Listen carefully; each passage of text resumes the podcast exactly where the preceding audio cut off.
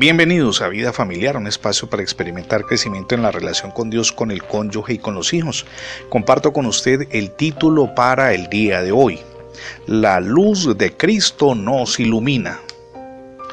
Cuando vamos al libro de Números capítulo 6 versos 24 y 26, leemos una bendición que históricamente han tenido en su corazón los judíos, pero que también aplica particularmente a nosotros los creyentes en Jesús.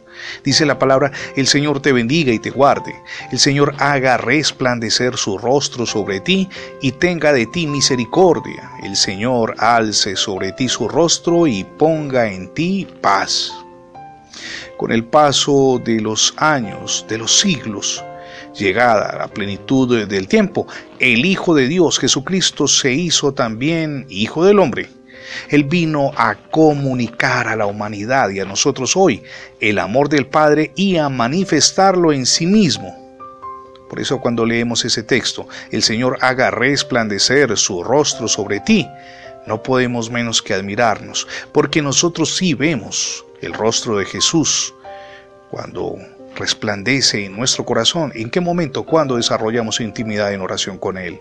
Cuando pasamos tiempo meditando en su palabra. Cuando no desperdiciamos un segundo y estamos enfocados en Él. Entre todos los rostros que Dios ha creado, no existen dos exactamente iguales aunque ocasionalmente conocemos personas que tienen un tremendo parecido. Sus amigos íntimos, que conocen bien sus expresiones, nunca se equivocan.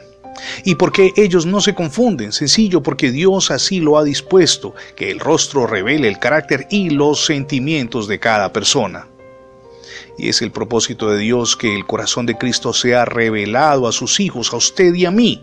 La voluntad de Dios, como leemos en 2 Corintios capítulo 4 verso 6, es que la luz que resplandeció en nuestros corazones ilumine el conocimiento de la gloria de Dios en la faz de Jesucristo donde está el brillo del rostro de Jesús, sabemos que hay más que perdón, gracia y favor.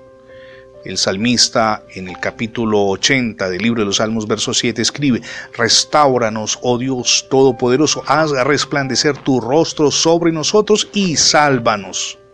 Se nos dice que su rostro resplandeció en el caso de Jesús como el sol.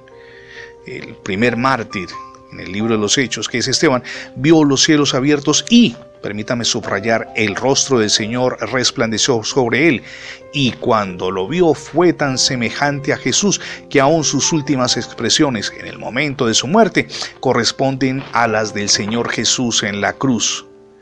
De igual manera, cuando Saulo de Tarso, convertido después en el apóstol Pablo, vio la gloria del Salvador resucitado, vio una luz que superaba la brillantez del sol y el efecto de esta visión cambió su vida para siempre.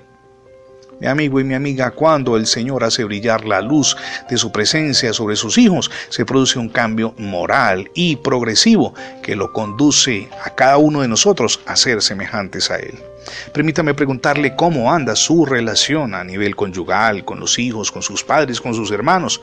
Hoy es el día para que reflexionemos en el asunto, porque sin duda necesitamos que Cristo gobierne nuestro corazón, pero también nuestro hogar. Por eso debemos abrirle las puertas de nuestro ser para que Él sea, Jesucristo, quien tome el control.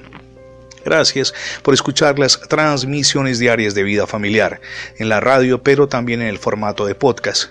Recuerde que ingresando la etiqueta numeral devocionales vida familiar en Internet tendrá acceso a todos nuestros contenidos digitales alojados en más de 20 plataformas.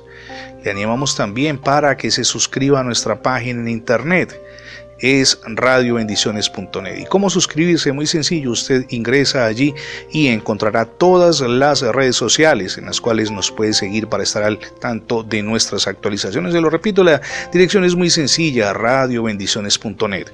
Somos Misión Edificando Familias Sólidas y mi nombre es Fernando Alexis Jiménez. Dios les bendiga hoy rica y abundantemente.